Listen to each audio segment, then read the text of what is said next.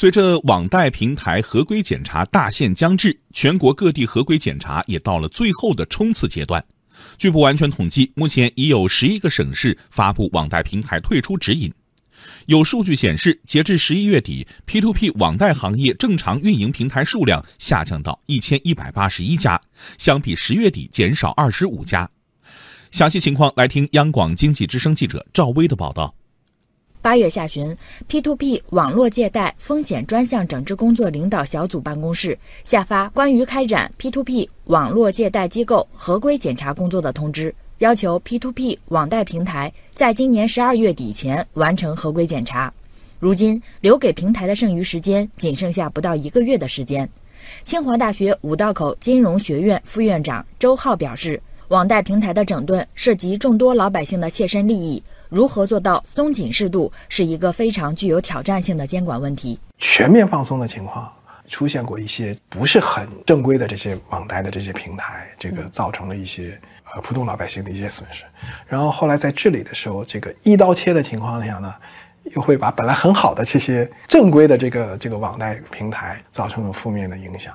所以呢，这个怎么做到松紧适度，既允许创新形式发展，又不带来群体性的这个影响？那么现在这种机制呢，就是由金融稳定与发展委员会领导下。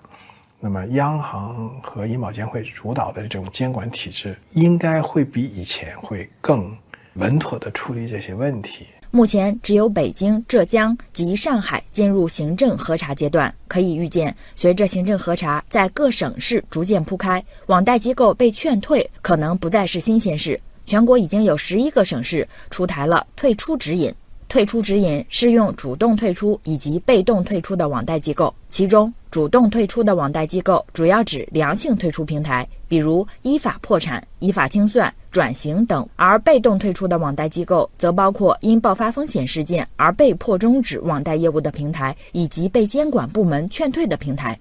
互联网金融专家易飞认为。这些被纳入清退范围内的平台本来就有不合规之处，同时因为自身的竞争力较弱，很容易在市场中被淘汰，其风险迟早会暴露出来。相比之下，在政府有关部门的监管下，主动整顿清退，既可以使退出工作有序推进，也能让出借人的权益得到保障。就是我们假如说一些平台最终出了问题，那可能就是崩盘，崩盘了以后呢，按照以往就是报警，然后警察抓飞吸，这个就很惨。就是出借人的利益全没法保障了。然后呢，现在如果他觉得不行，哪怕是逾期，但是政府在指导下，呃，不轻易的去立案去抓人，然后但是对这些人都进行了监控，啊，进行了那个监督，让他跑不了。这样呢，在他的岗位上去逐步的清退，这样损失会比较小。实际上对出借人的利益是一个保障。